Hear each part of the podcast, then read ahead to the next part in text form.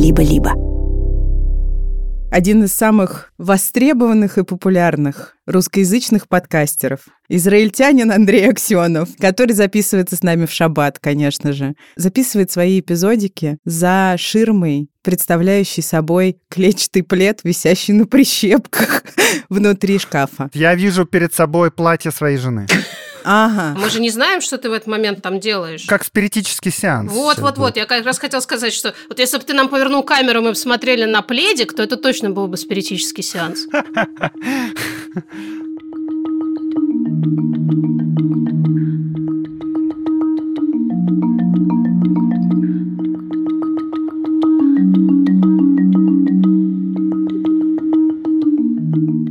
Всем привет. Привет. Привет, ребята.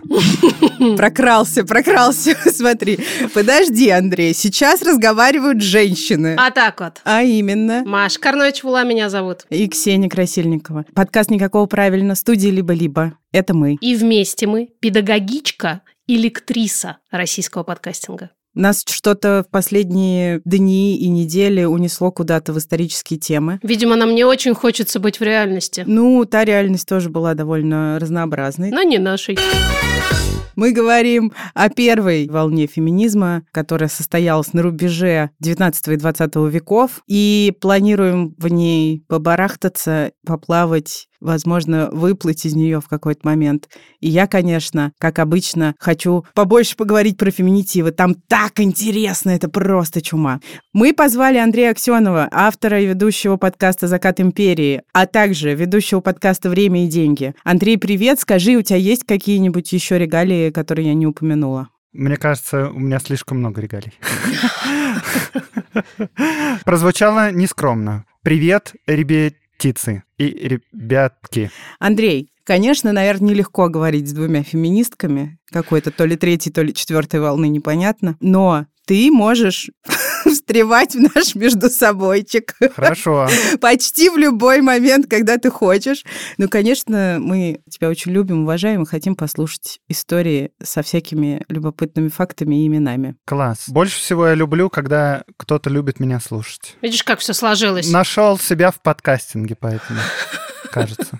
Я даже на своих лекциях говорю шутку, которая еще пока что не устарела. Я говорю, мне даже моя жена говорит, слава богу, Андрей, у тебя теперь есть подкаст.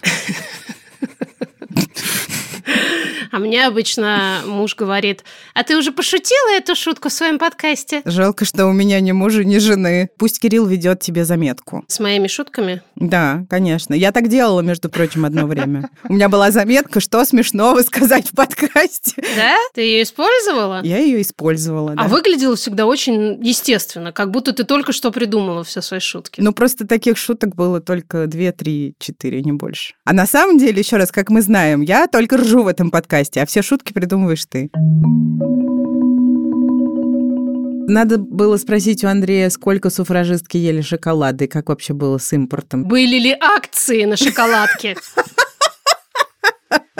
где люди выходили бы и размахивали бы этими шоколадками. Да. В общем, вы поняли, это рубрика «Шоколадка по акции». Последний выпуск. Мы знаем, что вы ее полюбили, мы, честно говоря, тоже. Мы будем скучать. Дорогие Озон Фреш, возвращайтесь скорее. Озон Фреш это кто, скажи? Озон Фреш – это прекрасный сервис быстрой доставки продуктов, а еще наш дорогой друг и партнер. И в нашем хит-параде, где продукты распределены точно не по значимости, последним выступает очень полезный продукт для ментального здоровья, старший брат той самой шоколадки, которая по акции. Кофеин, утреннее, а иногда и дневное, а у некоторых и вечернее спасение. Вот сколько времени демонизировали кофе? Да, и продолжают, но тут, как и почти везде, все дело в граммах. На данный момент большие, а иногда прям очень большие исследования на сотни тысяч человек уверенно показывают, кофеин может профилактировать депрессию. Вы представляете? Обалдеть. Но, правда, пить кофеечку придется много. Чашечки 3-4, не меньше. Что вот, например, для меня вообще не вариант. Две чашки – это мой максимум. После этого я превращаюсь в тыкву.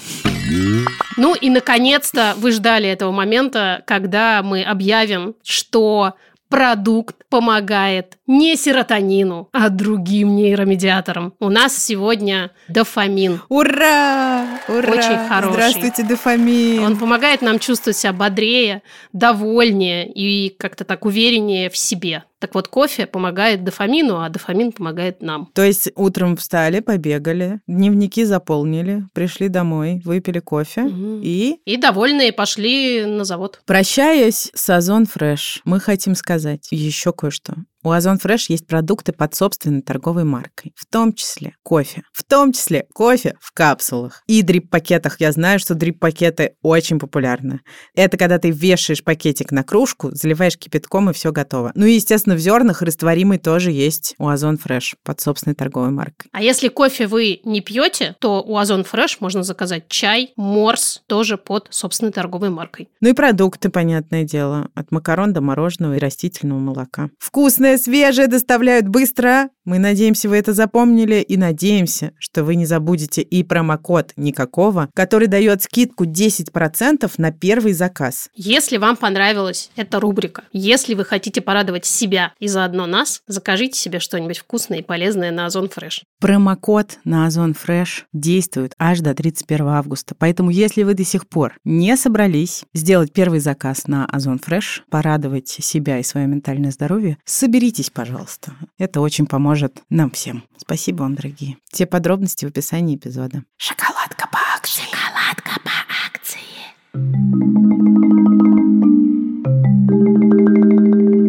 Кто такие суфражистки, откуда вообще взялся феминизм и когда? И зачем? И почему? И почему? И для кого? Давайте начнем с конца. Для нас всех. Сняла с языка прямо. Вот, спасибо, Андрей. Есть такая исследовательница, ее зовут Марта Рэмптон. Она написала статью, которая называется «Четыре волны феминизма». Здесь на одну волну больше, чем принято считать в этом названии. Захлебнулась. Да. И вот она говорит, что, возможно, все-таки самая первая волна была сильно раньше, чем мы привыкли думать. То есть задолго до суфражисток.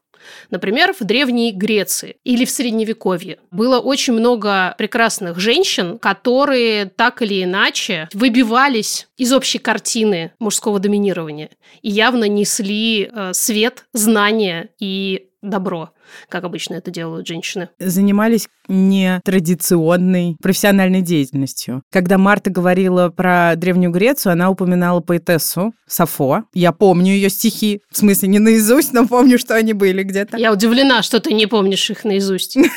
А когда она рассказывала про средние века, то упоминала Хильдегарду Бингенскую, богословку, авторку религиозных песнопений, естествоиспытательницу и целительницу. Вот такие были женщины. Я почему-то думаю, что она должна была плохо кончить, Хильдегарда. С такими занятиями естествоиспытательница и целительница. Ух, А я хочу добавить занимательный факт от Андрея Аксенова. До революции, в начале 20 века, отношения между женщинами романтическими назывались сапфическими. Да. э, В честь как раз той самой поэтессы Сафо. Да. но оценивались они так себе все-таки. Но смотря где. Было такое ощущение, что их э, не замечали в основном. То есть если мужская гомосексуальность, это там и в газетах про нее писали периодически, о том, что у нас какой-то разврат происходит, все такое. Женские отношения между собой как будто бы... Блин, а что, это бывает, что ли? Ну, что-то они там делают, непонятно. Ну, скучно им, наверное. Я так подозреваю, мужчин мало интересовало, чем женщины В занимаются. целом, да. И они когда узнали, ну, нифига, да, ну ладно. Лишь бы косуля на столе была. Если оставить Марту с ее измышлениями по поводу Древней Греции и Средневековья в стороне, традиционно первой волной феминизма считается период с 40-х годов XIX века по 20-е годы XX века. Согласен ли с этим Андрей Аксенов? Вы хотите, чтобы я с женщиной спорил? Разумно, Андрей, разумно. Да нет, ну нет, я не спорю, не спорю, конечно. Валидация произведена. Идем дальше. Почему феминистки первой волны называются суфражистками? Потому что в основном они боролись, суфражистки, за избирательное право. Это, наверное, французское слово, да, ведь? Мне кажется, да, суфраж. Уверен, что французская. И, кстати, боролись они вообще за всеобщее избирательное право. Феминистки делали вообще-то хорошо для всех, потому что некогда абсолютно элитарная штука возможность голосовать, женщины боролись за то, чтобы она стала доступной для всех. Не правда ли, Андрей? В общем, да, первая волна феминизма, она как раз занималась в то время тем, что женщины хотели формального равенства в правах с мужчинами. Но тогда, то есть, казалось, что если женщинам дадут право избирать и быть избираемыми, если им дадут право на образование, на высшее, учиться в университетах, что тоже большая проблема в то время, институциализированные права, то в целом это и есть то, за что мы боремся, феминистки. Позже выяснилось, да, что когда дали все эти права, оказалось, что если ты имеешь право учиться в университете, вовсе не факт, что дискриминация на этом закончится. О, да. Но там еще было немножечко сложнее, потому что были разнообразные взгляды у феминисток того времени. Первые, кто начал заниматься борьбой, собственно, женщин за свои права, первые женщины, это были чаще всего женщины образованные и женщины в какой-то степени обеспеченные, да, ну, по крайней мере, они могли посвятить какое-то свое свободное время, которое у них было, на что-то еще, помимо того, чтобы зарабатывать на хлеб или там ухаживать за детьми и все такое. В начале 20 века все это привело к тому, что появились разные взгляды на избирательные права, потому что, например, женщины более обеспеченные, это как бы такой мейнстримный, наверное, феминизм, европейский и американский, считали, что, конечно, у мужчин и у женщин должны быть одинаковые избирательные права, но это вовсе не означает, что у всех людей они должны быть равные. В то время равное голосование — это редкость. Допустим, более обеспеченные или более образованные люди, или там, скажем, дворяне, у них там, например, есть право голосовать, а, скажем, у бедняков, каких-нибудь рабочих нет права голосовать. Или у каких-нибудь национальных меньшинств, или у каких-то религиозных меньшинств нет права голосовать. И вот женщины, например, первое, за что они боролись, то, что они должны иметь такое же право, как и мужчины, голосовать.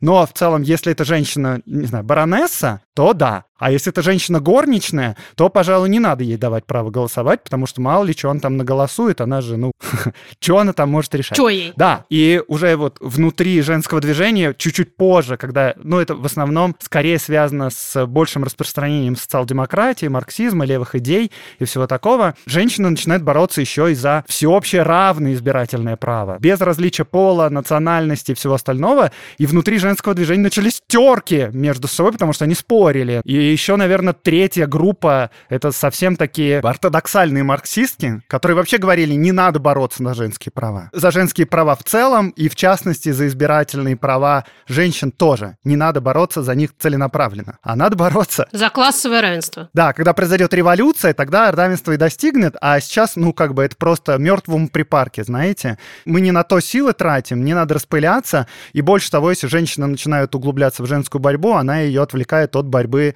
по-настоящему важной, от борьбы за освобождение рабочего класса, от гнета капитализма. Тут э, прямо хочется, знаете, сделать фаст-форвард 2023 год, в котором бывший художественный руководитель э, МХТ говорит, что избирательное право должно быть у главы семьи. Мужчина и женщина – это одно тело, поэтому нет никакого смысла каждому голосовать отдельно.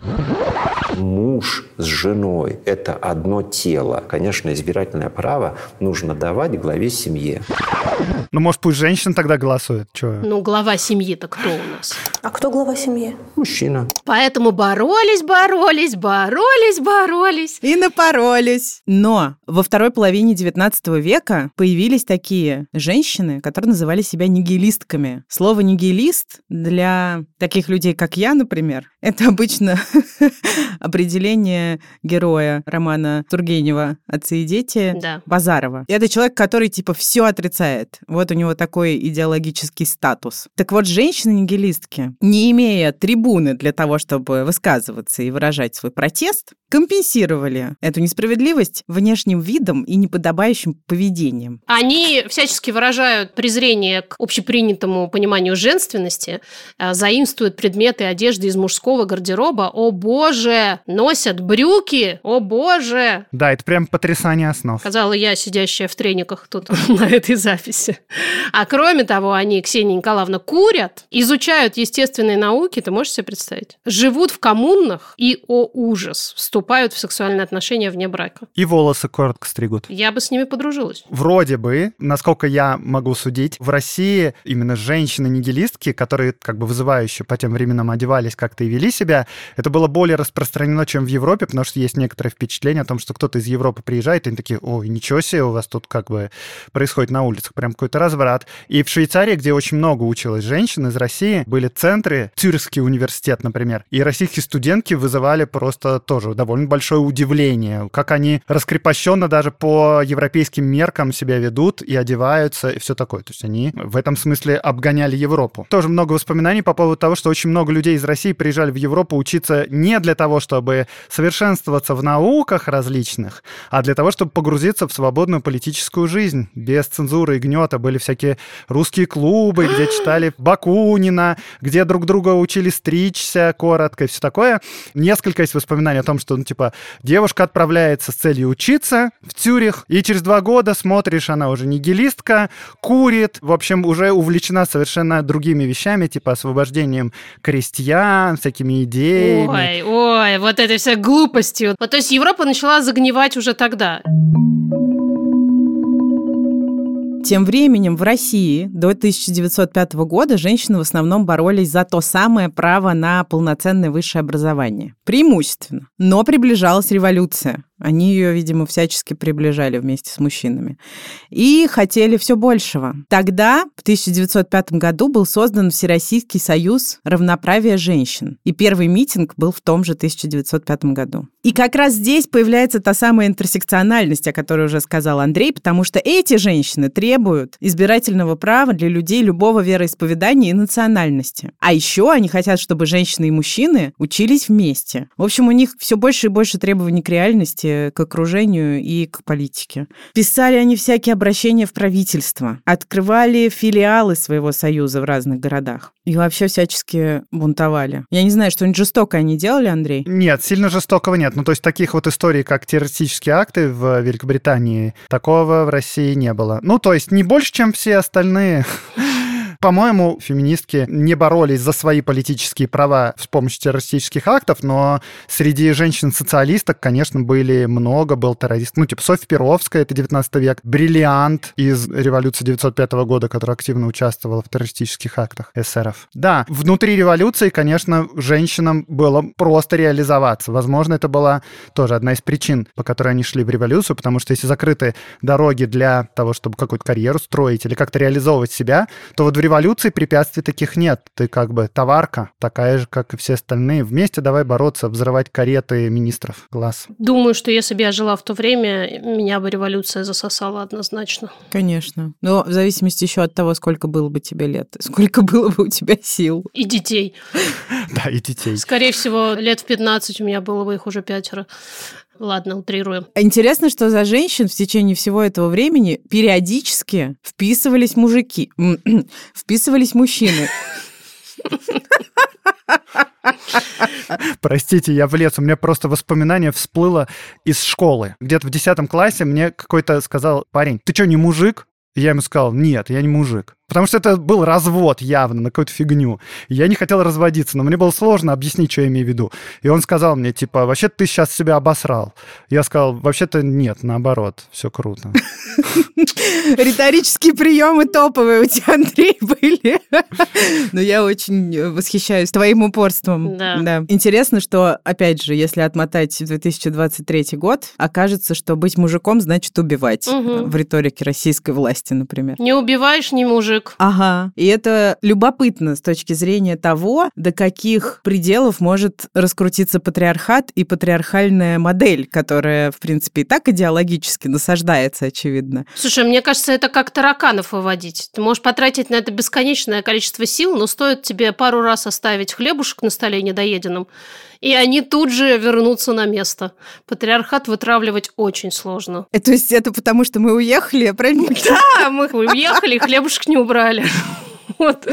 Ясно. Ну, я думаю, тут еще это с тем связано, что это может быть сейчас в медиа среди больше представлено, чем раньше. Сложно судить, насколько в обществе настроение насчет этого, но, по крайней мере, точно сейчас во всяких телеграм-каналах именно транслируется именно вот это вот. Поэтому, возможно, кажется, что этого прям супер много, и оно такое же, как сто лет назад, мне кажется, меньше, чем сто лет назад. Ну как, ну это же не только в телеграм-каналах. Вот тебе, пожалуйста, целая рекламная кампания Министерства обороны, немножко другие охваты. Ну да, да, понятно. Ну, фиг знает, насколько это эта рекламная кампания Министерства обороны вообще откликается в сердцах э, мужиков. А вот интересно, я бы провела, конечно, такое исследование. Интересно, что было бы с человеком, который захотел бы провести такое исследование.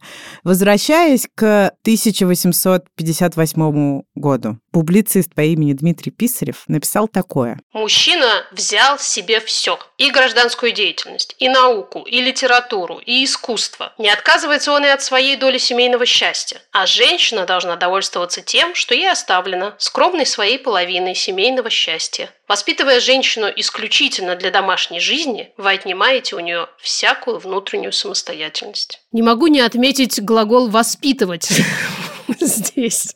Очевидно, Дмитрия немножко двигало туда куда-то к гуманизму Да. и эмпатии в- адрес женщин. Ну, с учетом все равно реалий никуда от этого не денешься. Знаешь, это как гуманистическая кинология. Она, безусловно, гуманистическая, но она все еще остается наукой дрессировки. Кого тут сравнили с собаками, я не, понял. Ну, кого, кого? Женщин, конечно. Но это не я, это они. Да, я понимаю, да, да, да.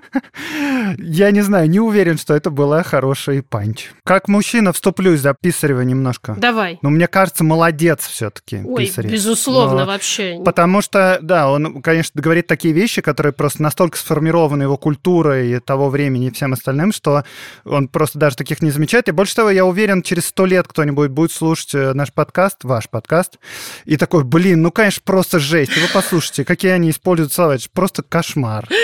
Писареву я зачет выписываю. Я тоже выписываю Писареву зачет. Поддерживаю вас, коллеги, поддерживаю. Мне кажется, что это, в общем, довольно радикальное высказывание даже сейчас для большинства мужчин. Это же 170 лет назад, если я правильно посчитала. Занимательный факт.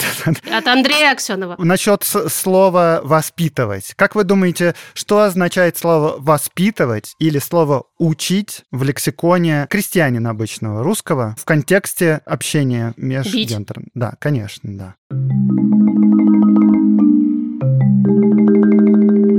Женское движение в 19 веке, оно начало развиваться, и первое, чем начали заниматься женщины в плане вот как бы соорганизовываться вместе и что-то вместе делать, это было даже не связано борьбой за права женские, а это было изначально связано с благотворительностью со всякой. И вот они типа такие, хотим помогать, скажем, сиротам. И они объединяются прям в общество, помогают сиротам, выбирают председательницу, например. Или общество по охране животных, например, прав животных, все такое. Это вполне было такое не просто легальное и легитимное, это даже э, вызывало одобрение со стороны мужчин, со стороны администрации, потому что женщины занимаются типично женским делом, заботятся о слабых. Но как раз из этого фактически и выросло движение за права женщин, потому что женщины соорганизовались, получили опыт в какой-то степени даже политической борьбы и какой-то административной, организационной и все такое. И в целом из движений благотворительных как раз и выросли вот эти все движения, которые боролись за права женщин, не только за избирательные, скажем, какие-нибудь профсоюзы женские на фабриках. И мужчины такие, мы не поняли,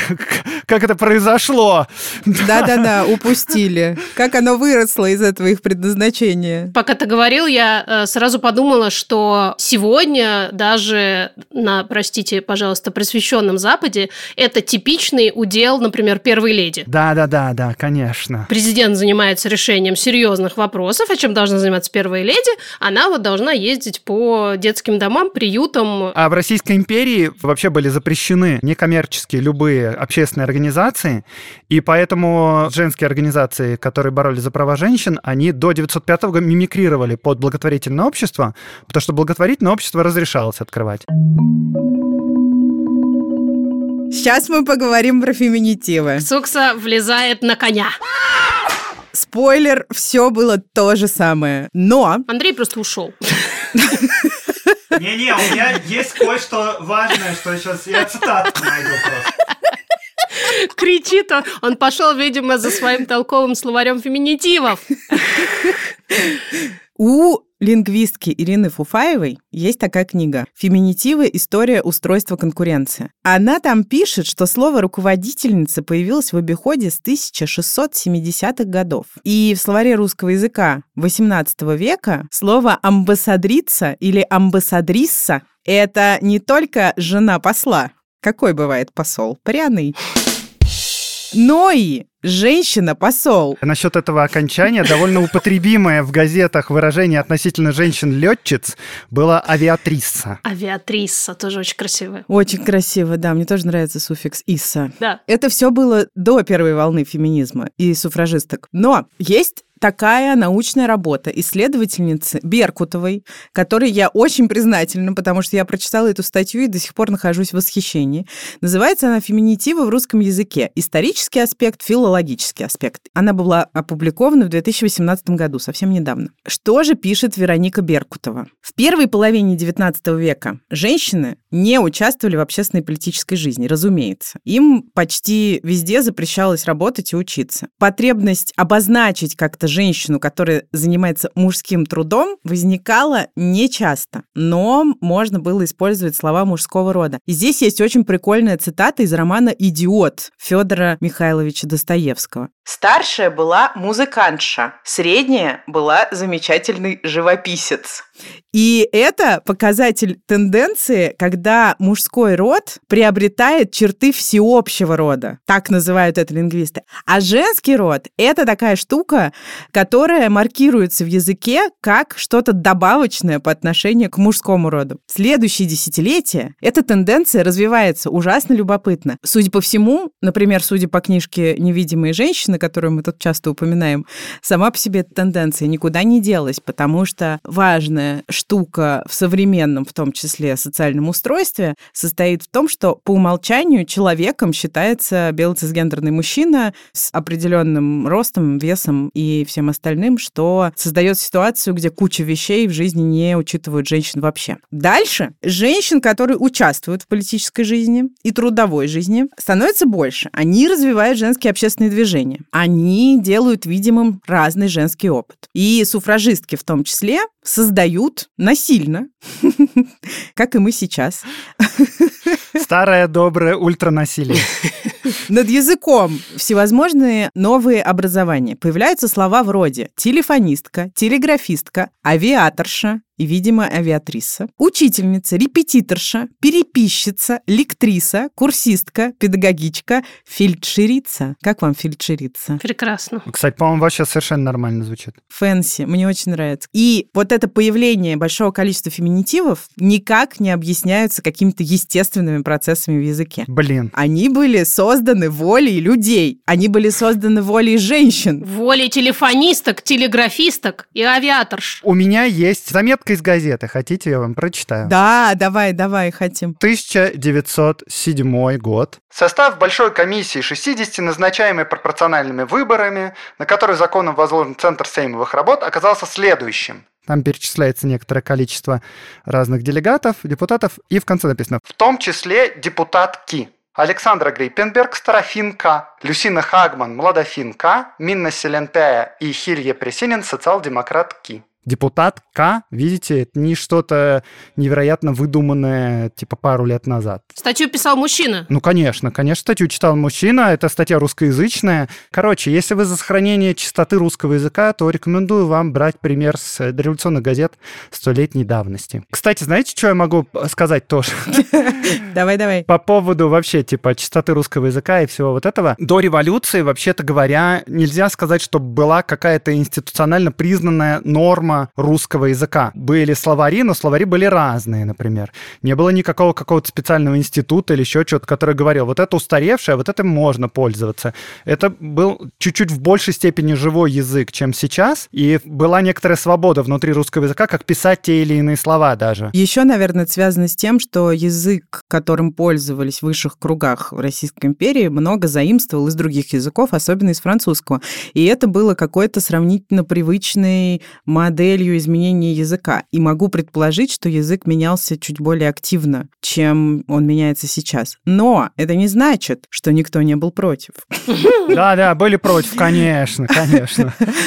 в дореволюционные годы женщины очень хотели себя вывести из зоны невидимости и из сферы знаменитой триады киндер-кюхе-кирхе. Дети, кухня, церковь. И как раз тогда, то есть еще до революции, мужчины-филологи, чьи имена я сознательно не упоминаю, Кэнселинг начался. Продолжается. начали всячески противиться, в, особенно в своей научной переписке с другими мужчинами-филологами, что-то там возбухать. Что типа, вот видел, сколько феминитивов? Совсем обалдели. В словарях-то этого, конечно же, нет. Не будем включать в словари. И в это же время та самая тенденция, когда слова мужского рода употребляются в обобщенном значении, стала развиваться дальше. Про женщин говорят автор, адвокат, архитектор, редактор, секретарь, тюремщик и еще много других слов. И в это время сосуществовали и немножко конфликтовали. Старый способ Исконно русский. да, создание феминитива было старым способом. Он предполагал новые слово формы. А новый способ предполагал попытку придать словам мужского рода обобщенное значение обоих родов.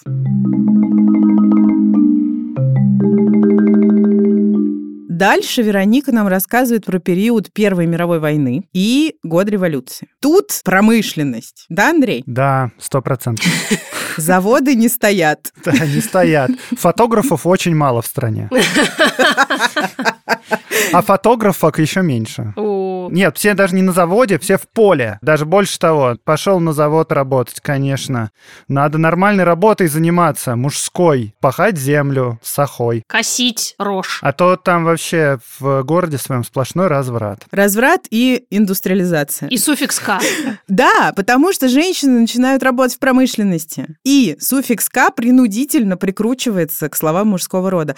Просто для- реально для женщин, которые занимались работой на заводах, использовался суффикс «шиц» и «чиц». Вагонщица, грузчица, крановщица, лебедчица, укладчица. Тогда же появилось слово «активистка». Интеллигентка, милиционерка, кулачка, непманка. Феминитивы настолько интенсивно образовывались, и так их никто не контролировал, никакой институт изучения русского языка ВВ Виноградова, что словообразовательные модели возникали разные, и они конфликтовали между собой, потому что один кто-то сказал так, другой сяк, партнерка и партнерша. Ужас. Да. Вообще никакого контроля. Кошмар. Буржуйка у них там, понимаете, была. Буржуйка была, но еще-то была буржуазка, Да, да, да. контролерша была и контролерка, комсомоловка и комсомолка. А знаете, кстати говоря, как российские суфражистки предпочитали себя называть? Слово суфражистка редко использовался, используется российский аналог, и он назывался равноправка. Ага, та самая. Да, 20-30-е годы. Продолжалась борьба за вовлечение женщин в производство, и тут был ужасно интересный процесс. Пока женщина на определенном посту в той или иной индустрии вызывала удивление, ее обязательно стремились назвать иначе, чем мужчину. То есть, Вау. вот есть профессия. У- Удивительный факт. Класс, я не знал. То есть пока профессия видима для женщины и как бы цепляет ее взгляд, используется феминитив. А когда все привыкли к тому, что женщина занимается вот такой работой, феминитив становится не нужен, и используется та самая форма мужского рода, которая обозначает всех людей. То есть это было некоторое идеологическое направление. Их завлекали новизной и видимостью той же самой. Ну, на нас-то работает. Почему мы боремся за то, чтобы называть себя разнообразными феминитивами? Потому что это работает на то, что мы делаем себя видимыми. Мгм. Кажется, что и тогда, когда еще, наверное, женщины не успели отряхнуть с себя вековую пыль узаконенного угнетения, они как-то хорошо, ну, я предполагаю, я не уверена, но мне кажется, я бы очень хорошо реагировала, если бы видела постоянно разнообразие феминитивов, обозначающих профессии. Да и банально, если ты видишь объявление в газете, и там написано «требуются крановщицы», до тебя моментально доходит, что ты можешь пойти работать этой самой А, крановщицей. да. Да. Потому что когда крановщики требуются, тебе и в голову не придет, что тебя туда возьмут. Ты даже и спрашивать не пойдешь. А потом остались крановщики. Все знают уже, что туда можно идти. Мгм. А интересно, потом еще происходил э, вот такой процесс, который я уже хорошо помню как часть своего лингвистического опыта. Между женским и мужским названием профессии или какого-то занятия, вида деятельности ты выбираешь мужской в качестве более качественного, что ли. Весомого. Да. Поэтесса – это э, Да. поэт. Это поэт. Я очень хорошо это помню на примере слова «учительница» и «учитель». Учительница – это Марья Ивановна из первого класса, вот стоит там на первом звонке, цветочки собирает. А учитель, даже если этот учитель женщина, это человек, который несет что-то разумное, доброе, вечное, остается в сердцах учеников навсегда и так далее, и так далее. Да. Это причина, по которой Анна Ахматова предпочитала, чтобы ее называли поэт, а не поэтесса. Действительно, женщины поэтессы начали появляться довольно поздно. Ну, такие, типа, знаменитые, вот которых мы знаем сейчас, Серебряного века. Марина Цветаева, Анна Ахматова, в первую очередь. Они же довольно поздно появились даже по меркам Серебряного века. Когда ты занимаешься серьезной поэзией, ты можешь быть только поэт. Я не хочу ни в коем случае обвинять никого из этих женщин, но так или иначе хочу заметить, что это проявление внутренней мизогинии. В моем понимании, когда ты настаиваешь на том, чтобы называть себя, вот как, например, в случае с Анной Ахматовой, потому что это очень важно, она очень заметная персона своего времени. И когда ты настаиваешь на этом мужском названии, ты как бы подчеркиваешь, что ты согласна с этой риторикой. Поэтесса – это кто-то менее уважаемый, чем поэт. Размер мужской гегемонии как будто бы был больше. Я думаю, что бороться с этим было практически невозможно. Да более того, боже мой, сколько я в э, свой свободный уже достаточно век жила с теми же абсолютно представлениями. И соглашалась с тем, что любые проявления в моем мире, как бы мужского мира, это что-то, что делает меня человеком лучшего сорта. Да. Ну, простим это Ане Ахматовой, как простили Писареву.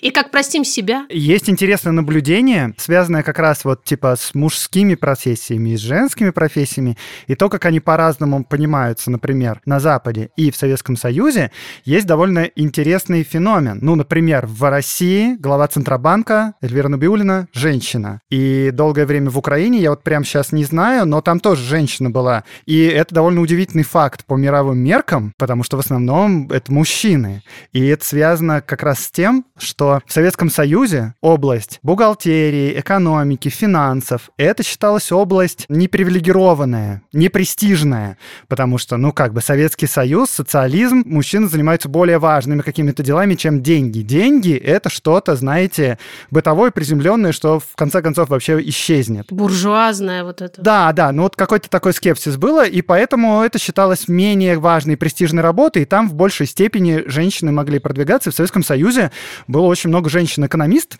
и вообще как бы вот в сознании людей из постсоветского общества кажется, что да, ну типа бухгалтерия женская, как будто бы, да, какая-то профессия, заниматься экономикой, там коммерческий директор женщина, это нормально. Глава Центробанка, это тоже нормально. Вполне себе такое женское, в кавычках, дело. Но это вообще довольно нетипично, потому что на Западе как раз зарабатывать деньги, ворочать миллионами, это какое мужское очень занятие. Чтобы пробиться женщине, стать главой Центробанка, я не знаю, честно говоря, возможно, где-то в европейских странах такое есть, но это большое достижение. В Америке такого, по-моему, не было. Ну, там у них нет Центробанка, ну, какой-нибудь глава ФРС, например. Блин, интересно, я не знала. Очень действительно забавное наблюдение. Это капитализм вмешался.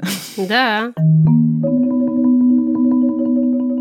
Вопрос. Как вам кажется, какая страна в мире первая дала женщинам право голоса? Сложный вопрос. Ну, я знала ответ на этот вопрос, но забыла. Вообще, первые две страны, которые дали женщинам право голоса, это Австралия и Новая Зеландия. Это произошло в начале 20 века, а может даже в конце 19-го. Но это типа на голосовании в парламент. Но даже там нельзя было женщинам избираться. Потому что голосовать вы можете, конечно, но только за мужчин. Да. И вот Великое княжество Финляндское — это первая страна в мире, которая дала женщинам право не только голосовать, но еще и избираться. А Финляндия тогда была частью Российской империи. Главой, по крайней мере, в Финляндии был тот же самый император Николай II, и, собственно, Николай II своими собственными руками подписал указ, по которому он даровал женщинам Финляндии избирательные права Обалдеть. без различия пола, вероисповедания и национальности. Это произошло в ходе революции 1905 года, и там довольно эпичная история, как финские женщины этого добились. И у подкаста «Закат империи» как раз об этом был недавно выпуск. Ага. Приходите туда. Я как раз буду рассказывать про то, как женщины борются за свои права и боролись, и как они смогли договориться друг с другом для того, чтобы добиться победы, что тоже было не очень ожидаемо, потому что у них были между собой терочки разные. Вообще, Андрей удивительно интересно рассказывает про женские терочки. Очень рекомендую. Есть не один эпизод по поводу женских терочек. Послушайте, это очень занимательно. Спасибо тебе большое за то, что ты принес э, свои знания и свой э, голос к нам. И свой тестостерон. И свой тестостерон, безусловно, что, конечно, украсило наш контент. Наконец-то я украшение общества. Да. Коллектива.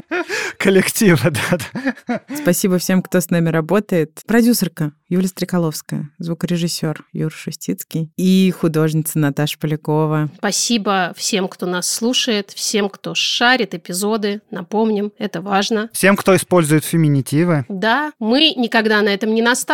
Мы всегда с Ксуксой за свободу выбора, но всегда очень радуемся, когда это происходит, потому что, еще раз напоминаем, это делает женщин видимыми. Обняли. Пока-пока. Пока. Пока. С другой стороны, такой же клетчатый. Вот это редкость большая для пледа. Да, кто в шкафу, кто, простите, в прачечной. Просто, Машуль, ты в прачечной занимаешься не тем делом, которым Не надо. женским однозначно. Понимаешь? Понимаю, понимаю. У меня тут просто Министерство культуры. Вот и все.